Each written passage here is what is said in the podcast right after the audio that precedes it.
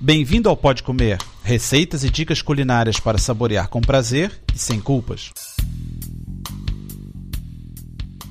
Olá, meu nome é André Alonso. No programa número 89 vou falar de sobremesas. A primeira receita é delícia de morango, a segunda delícia de chocolate e frutos secos e a terceira tarte de gelatina. Vamos começar com a delícia de morango. Os ingredientes são 500 gramas de morangos, 600 ml de creme de leite, que é natas, 2 colheres de sopa de licor, que pode ser frangélico, amarguinha ou o que preferir, 8 folhas de gelatina incolor, 50 ml de leite mais um pouco, 200 gramas de açúcar, meia colher de café de essência de baunilha e biscoito de champanhe. Para a cobertura, precisamos de 120 gramas de chocolate culinário em tablete, 150 ml de creme de leite, que é natas, 3 colheres de sopa de leite. Reduz os morangos com 100 gramas de açúcar a purê e reserve. Demole a gelatina em água fria por 3 minutos. Escorras e leve ao fogo com leite até desmanchar. Bata os 600 ml de natas frias com açúcar restante e a baunilha. Junte depois o leite e os morangos. Passe uma forma por água fria e coloque metade do creme. Por cima, espalhe os biscoitos de champanhe molhados no leite com licor e cubra com o restante creme. Leve à geladeira e só coma no dia seguinte, de preferência, para ficar bem durinho. No dia seguinte, mergulhe a forma até o meio em água quente e desenforme num prato de servir.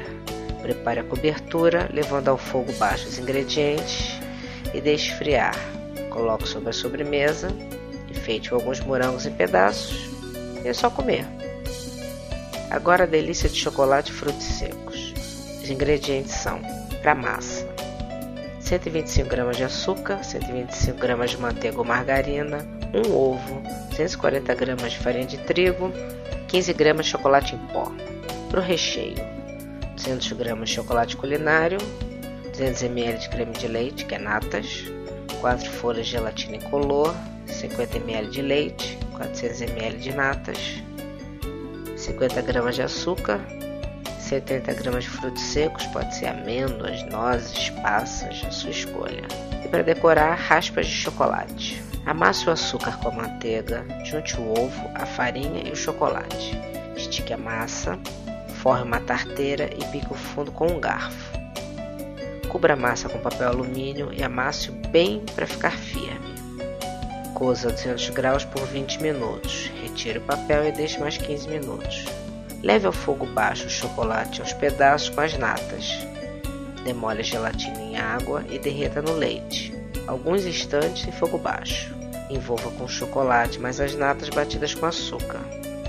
Distribua os frutos secos pela tarte e cubra com recheio. Deixe gelar e enfeite com as raspas de chocolate na hora de servir.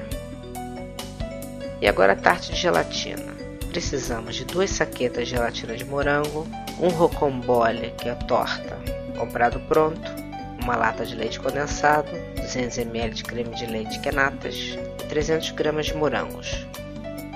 Prepare a gelatina segundo as instruções da embalagem. Forre um aro de torta a toda volta com uma tira de acetato e coloque num prato.